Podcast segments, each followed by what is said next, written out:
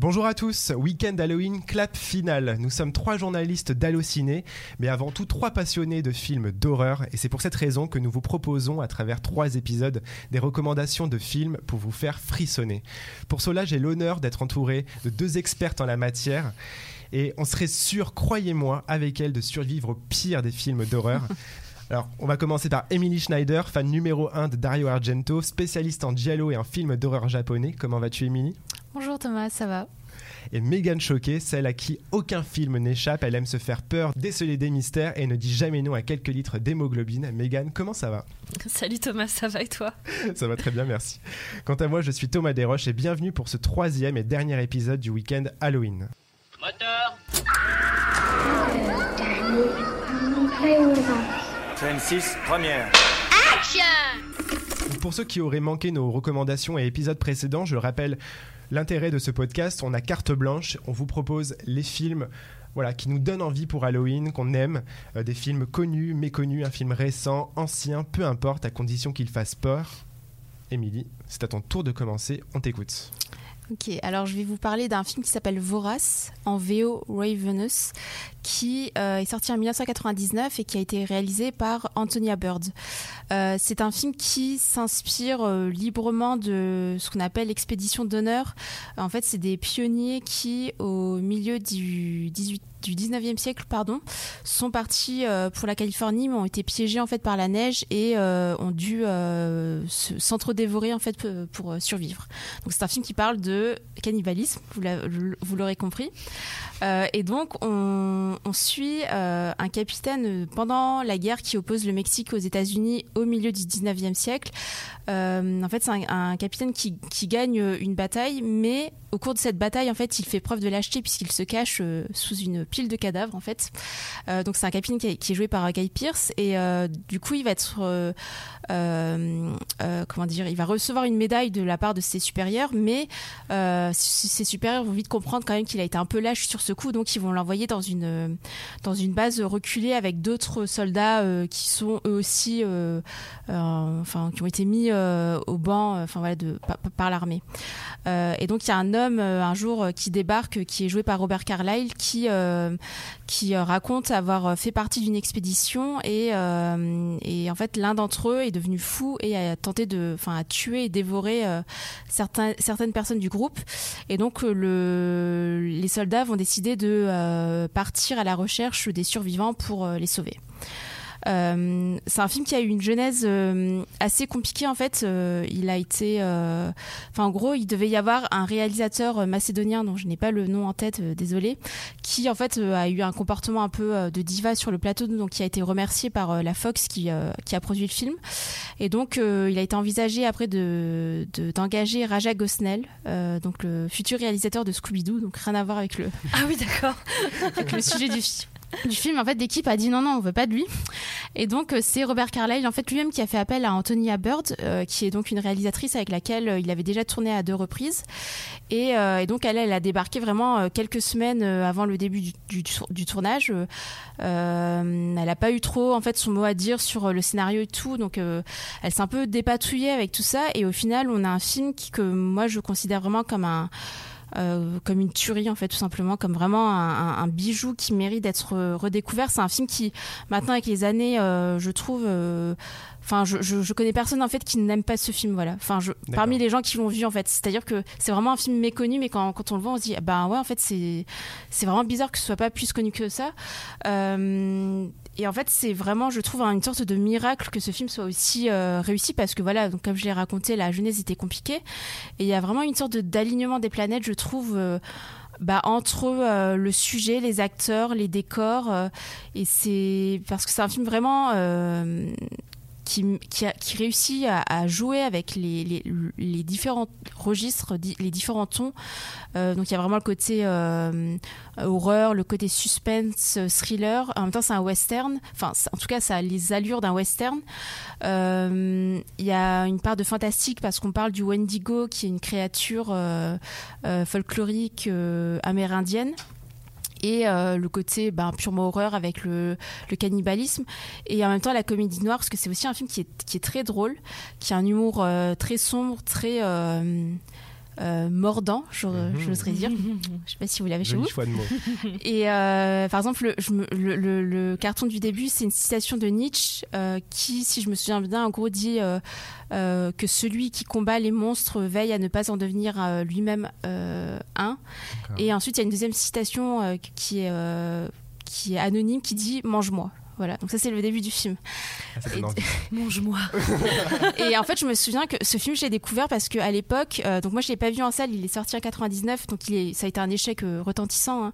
Euh, il est sorti en France euh, face à La main qui tue, Blair Witch, euh, Wild Wild West, donc vraiment, euh, Ah oui, vraiment. Ah oui. ouais, vraiment, Noyé, quoi. s- ouais, sacrifié quoi. Et c'est vraiment dommage. Et je me souviens que euh, moi j'avais vu en fait euh, l'affiche du film sur un euh, je sais pas comment ça s'appelle, c'est un distributeur euh, automatique. Tout ça, pareil, ça va pas parler aux plus jeunes, mais c'était un distributeur où on pouvait louer des VHS en fait. D'accord, oui. Et donc il y avait la- la- l'affiche du film. Un peu des kiosques où on pouvait. euh, Ouais, c'est ça, c'était une machine films. automatique, ouais, Ouais. exactement. Et donc il y avait cette affiche, et l'affiche, donc ça représente un doigt euh, coupé entre des dents. Et la tagline, c'est euh, euh, Dis-moi qui tu manges, je te dirai qui tu es, si je me souviens bien. Ça, c'est parfait. Ça. Ah ouais. Et en fait, je me disais, mais c'est quoi ce film? Et ça fait très bis, en fait, dit comme ça. hein. Ça fait très. euh, euh, un peu nanar, quoi. Et, euh, alors qu'en fait, pas du tout. Le film est vraiment très. euh, euh, très ambitieux, très, très élégant, ouais, je trouve. Enfin, c'est vraiment un film avec une, une ampleur. euh, Enfin, ouais, vraiment, je, je- je trouve que le film mérite d'être découvert et surtout la musique. Euh, moi me rend euh, zinzin en fait elle, elle est incroyable c'est une musique qu'on doit à Michael Nyman qui est un, un pianiste euh, qui a notamment bossé sur euh, la leçon de piano de Jane Campion donc pareil, euh, rien à voir avec l'univers de Vorace. Et euh, Damon Albarn, qui est donc le chanteur de Gorillaz et de Blur. D'accord. Euh, donc de ce que j'ai lu, apparemment, ils ont ils ont jamais euh, ils se sont jamais vus en fait pour composer la musique du film. Je sais pas trop du coup, du coup comment ça s'est passé. C'est une musique très particulière qui euh, qui peut un peu euh, dérouter au début parce que ça utilise des, des instruments euh, ben, qui rappellent l'époque à laquelle se déroule le film, donc banjo, de la guimbarde, de- du violon. C'est une musique vraiment euh, très étrange, très décalée, euh, mais vraiment obsédante et qui, ben, je trouve, ajoute au décalage du film. Et vraiment, elle n'a pas été rééditée en fait depuis euh, la sortie du film, je crois. Mais écoutez-la, elle est trouvable sur, YouTube. Donc vous tapez, vous, tapez pardon, Ravenous soundtrack, surtout le morceau The Cave qui moi me rend dingue.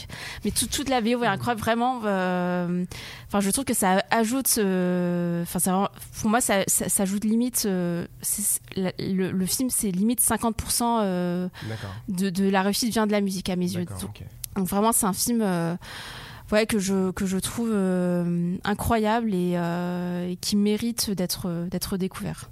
Donc un film à voir et une bande annonce, une bande originale à réécouter. Exactement, ouais. Et donc le film est, est dispo, a été édité en DVD et est dispo en VOD sur Apple. Super. Megan, à toi, fais-nous peur. Sacré programme de vous faire peur. Euh, bah, en tout cas, moi, c'est un film qui m'a bien, bien, bien fait flipper. Euh, en fait, ça fait partie des films, euh, bah, pareil, euh, que j'ai découvert en louant. Alors là, du coup, on n'est plus dans l'époque VHS, on est dans l'époque DVD. Et donc, je me rappelle, on, on louait vachement de films avec ma cousine, on se faisait des après-midi films, pas que films d'horreur, mais en grande majorité, c'était des films d'horreur. Et donc, on a découvert bah, plein de films. euh, beaucoup trop jeunes, mais comme beaucoup d'entre nous, je pense. C'est ce qui fait aussi le, le charme de ces découvertes et c'est ce qui fait que bah, ce sont des films qui nous marquent Bien complètement. Et donc, euh, bah, The Descent en fait partie. Un film, euh, film de Neil Marshall, film britannique, euh, voilà, qui est sorti en 2005 et qui, pour moi, a marqué un tournant dans le film d'horreur. Parce que, déjà, on a affaire à des héroïnes, un groupe de femmes, ce qui n'est quand même pas euh, très courant. Euh, à cette époque-là, voilà, début des années 2000, euh, on est plutôt sur la bande d'ados délurés ou bah, un héros, un anti-héros. voilà, on n'est pas trop sur des héroïnes qui vont vivre littéralement l'enfer. Et en fait, je trouvais ça ultra intéressant cette histoire de spéléo. Ça, c'est quand même. euh, je trouve que c'était ultra ouais. original euh, dans un film d'horreur. Bon après, euh, ils ont un peu joué de malchance avec ce film parce qu'en face il y a eu la crypte aussi qui est sortie euh, euh, quasiment au même moment. Voilà, ça c'est ça, c'est- c'est des malchances dans les dans le dans le cinéma, c'est que parfois bah, il y a deux bonnes idées qui émergent euh, et souvent bah il y en a un bien et un moins bien. Alors bah, là je vous parle du bon film à voir, donc The Descent, parce que la crypte c'était pas trop ça malheureusement. Et donc The Descent, on suit donc six femmes qui vont faire de la spéléo, euh, tout simplement, qui vont euh, trouver en fait euh, une grotte qui n'a jamais été euh, explorée. Bah, Il y a une bonne raison à ça. Euh, du coup, donc elles descendent dans la grotte, elles, elles ont un, un chemin, voilà, tout tracé. Elles pensent qu'elles vont faire une super découverte et que ça va être un- une super expédition pour elles. Sauf que bah, il va y avoir un éboulement et en fait elles vont se retrouver coincées dans cette grotte. Évidemment. Et euh, évidemment, et elles vont se rendre compte assez rapidement qu'elles ne sont pas seules dans cette grotte et qu'il y a des créatures assez euh, assez flippantes, voilà, qui euh, qui s'appellent les crawlers. Voilà, elles ont quand même un, un nom ces créatures et euh, moi elles m'ont extrêmement fait flipper et en fait elles m'ont fait vachement penser dans le design à des créatures alors là je parle à- aux fans de Buffy aux fans de Buffy contre les vampires donc la série qui pareil a vachement marqué mon adolescence aussi euh, aux créatures, alors à une créature mais vraiment très spécifique dans un épisode de la saison 7. Voilà, c'est très précis. Euh, une créature qui va manger des petits bouts de peau de Willow. Voilà, je, je- Émilie, je pense oui. que ça te parle. Ouais, tu, vois, ouais. tu vois de quoi je parle Ah, Trop bien, trop cool. Je, je suis pas seule dans mon délire. Donc voilà, donc ça m'a vachement fait penser vrai, ouais. à, ce- à ces créatures-là. euh, voilà. Et en fait, c'est le, le côté très Nosferatu en fait de, de Oui. cette créature. Les oreilles. les, les oreilles, euh, le nez très long, Mm. euh, et puis les yeux, euh, voilà.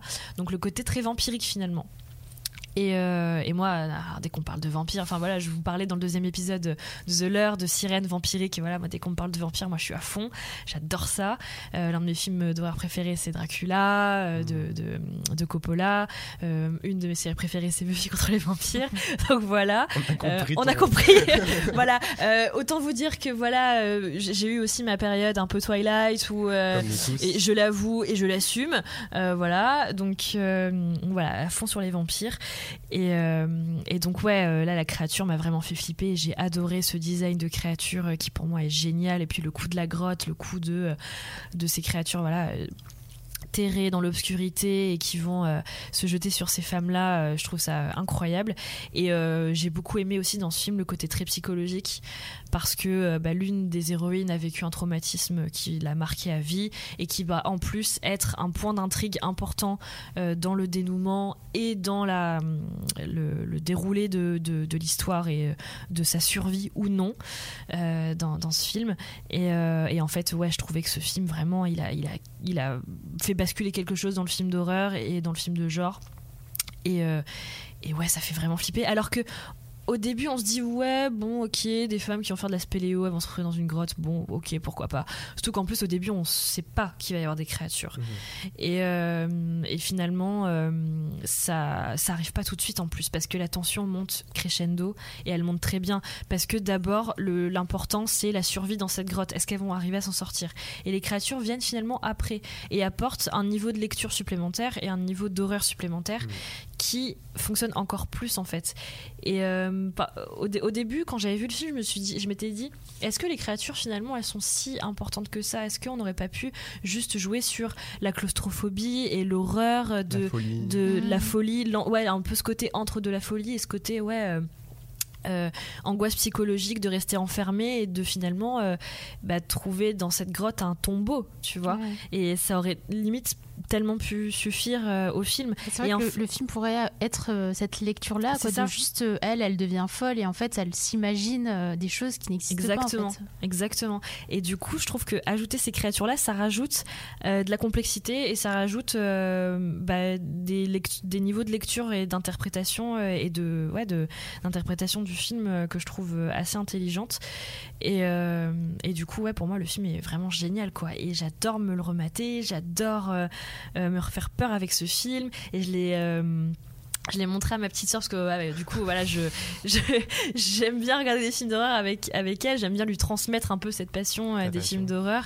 Et elle aime bien ça aussi euh, elle euh, un de ses films. Enfin voilà c'est une nouvelle c'est une nouvelle génération donc forcément on n'a pas du tout les mêmes références et on n'a pas du tout les mêmes les mêmes codes mais euh, mais je vais quand même montrer des films assez cultes donc je, je suis contente. Et ouais je pense que c'est un film qui encore aujourd'hui fonctionne euh, parfaitement qui en plus je pense euh, a un propos ultra actuel ultra moderne et euh, ouais avec toutes ces héroïnes là Maintenant, on a beaucoup d'héroïnes dans les films d'horreur, mais euh, souvent, enfin, à cette époque-là, en tout cas, c'était encore euh, la blondinette euh, en détresse qu'il fallait sauver, et c'était le mec qui était héros euh, euh, de son euh, de son destin et euh, qui allait euh, sauver la situation, quoi. Là, c'est pas le cas. Et euh, je- je- le petit bémol, enfin, ça n'a rien à voir avec le film en fait, et ça n'a rien à voir avec le réalisateur euh, qui a qui a fait ce film. Euh, c'est euh, la censure aux États-Unis qu'il y a eu sur ce film, sur la fin notamment euh, qui voulait un happy end qui d'ailleurs qui d'ailleurs Mhm. n'en est absolument pas un qui ok atténue euh, le, le propos du film et euh, l'horreur du film finalement mais euh, qui, euh, qui qui dénature totalement le le- l'esprit du film. Donc je trouve ça trop dommage. Mais enfin bon bref. Donc voyez la version euh, vraiment originale qui est dispo en VOD en DVD voilà et sur Univers Ciné si je ne me trompe pas. Donc c'est un film pas du tout méconnu et qui est assez connu par les fans de, de films de genre, de films d'horreur, par les sériphiles. Et en plus qui avait eu un, un plutôt bon accueil euh, Mm. à sa sortie. Mais j'ai l'impression qu'il est en- il attrape un peu plus ses lettres de, ses lettres de noblesse Ouais. de plus en plus et qu'il est de plus en plus vu Mm. euh, ce film et donc euh, je trouve ça trop bien et il le mérite et donc euh, bah, je- j'en rajoute une couche dans ce podcast et vraiment euh, voilà si vous avez l'occasion de voir ce film euh, n'hésitez absolument pas Merci pour ta reco, Megan. Alors, moi, j'ai choisi un film qui est beaucoup moins connu et j'aimerais qu'il soit plus connu, mais on va en parler. C'est The Changeling qui s'appelle L'enfant du diable en français. Alors, on va être clair là-dessus. C'est pas pour faire du snobisme, mais moi, j'aime pas du tout le titre français qui fait un peu vraiment mes série B euh, navet. Donc, on va rester sur The Changeling. C'est un film canadien qui est réalisé par Peter Medak, qui est sorti en 1980. Et l'histoire de ce film est assez intéressante. On va en parler. Et euh, donc en fait, le, film raconte euh, l'histoire d'un prof de musique qui perd en fait sa femme et son enfant après un accident et qui emménage dans un grand manoir de, de l'ère victorienne. Donc c'est vraiment une histoire, quand je vous l'explique comme ça, très basique. C'est il emménage seul dans un grand manoir pour écrire sa musique et pour faire son deuil. Mais c'est vraiment le film de fantôme par excellence. Vraiment, si vous devez voir un film de fantôme, une ghost story comme on appelle Mhm. ça, euh, c'est ce film. On parle souvent de- du film Les Innocents, de, de Les Autres avec Nicole Kidman qui est excellent. Les J'aime vraiment beaucoup ces deux films, mais celui-ci est vraiment, euh, moi je trouve, euh, tout repose vraiment sur l'atmosphère. On rentre vraiment dans cette maison et c'est les sons, les voix qui s'échappent des murs. C'est quelque chose vraiment. euh, c'est un grand film avec une grande mise en scène. Il n'y a pas de gore, il n'y a pas de sang, mais c'est vraiment, on, ressent vraiment toute cette présence qui se- se- s'écrase sur le personnage et donc nous sur les, en, tant que spectateurs. Il y a vraiment dans ce film l'une des plus grandes scènes de spiritisme. Donc en fait, il, invite des, personnes pour euh, communiquer avec euh, les esprits parce qu'il entend la voix d'un petit garçon. Donc je vous explique pas plus euh, l'intrigue du film. Il y a toute une, tout un mystère derrière qui est ce petit garçon, qu'est-ce qui lui est arrivé. Et donc cette scène de spiritisme est genre, mais vraiment tellement dingue, elle dure au moins 10 minutes et c'est vraiment devenu une référence dans, au cinéma dans les scènes de spiritisme. Euh, c'est, il faut vraiment le voir et euh, je, je sais que Martin Scorsese l'a beaucoup euh, conseillé dans ses films d'horreur préférés. Donc si Martin Scorsese était avec nous autour de la table, il serait d'accord.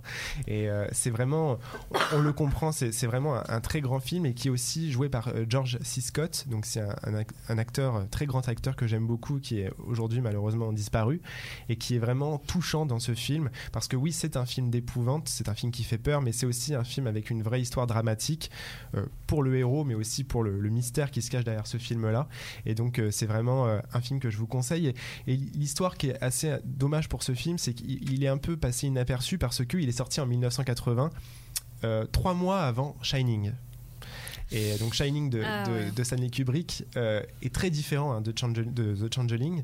C'est euh, voilà, c'est- ça n'a rien à voir, mais il y a quand même cette histoire de d'établissement hanté, de de cet homme qui perd l'esprit ou pas, mais qui en tout cas est, est pris par ses, ses- ses esprits. Et, et euh, on sait que Shining a été très mal reçu à l'époque, mais n'empêche que voilà Stanley Kubrick reste Stanley Oui. Kubrick et donc le film a- avait fait quand même beaucoup parler c'est Et Jack puis euh, c'est quand même Stephen King, donc ça reste quand même. King, euh, Jack Nicholson, c'était quand même un film qui a fait beaucoup de bruit. Donc euh, voilà, le- malheureusement, The Changeling a été complètement euh, mis de côté par euh, The Shining. Et je trouve que maintenant, il revient un peu, il, il refait un peu surface. Et, il n'avait pas été édité en, en DVD ou en Blu-ray en France jusqu'à maintenant. Il ressort le 1er décembre avec Studio Canal, qui a fait vraiment. Enfin, j'ai vu vraiment la, comment dire la couverture du DVD. Voilà, ça donne vraiment envie. Donc c'est vraiment l'occasion pour le film de, de renaître. Et il est disponible donc sur la plateforme Shadows. Donc c'est une plateforme euh, spécialisée dans les films d'horreur et d'épouvante. Et donc voilà, je vous conseille vraiment ce film. C'est un film avec une histoire simple, c'est vrai, mais tellement efficace parce que c'est vraiment superbement réalisé. Et c'est, je pense, un film qui vous fera très très peur. Et donc voilà, c'était ma reco euh, du jour. C'était la dernière reco de ce podcast Weekend Halloween. Donc je rappelle les films Vorace, Vorace. d'Antonia Bird. The Descent, Descent. de Neil Marshall. Voilà, et euh, The Changeling. Donc voilà, c'était. On, on espère en tout cas vous avoir donné quelques idées euh, pour, ce, pour cette fête d'Halloween. Mais surtout, n'oubliez pas, Halloween ou pas, c'est toujours le bon moment pour regarder un film d'horreur. Merci Émilie, merci Megan d'avoir participé à ce podcast. Merci Thomas. Merci à toi le Thomas. Dernier épisode, on croit ici en- aux trilogies. Et en tout cas, à très bientôt. Salut. Salut. Salut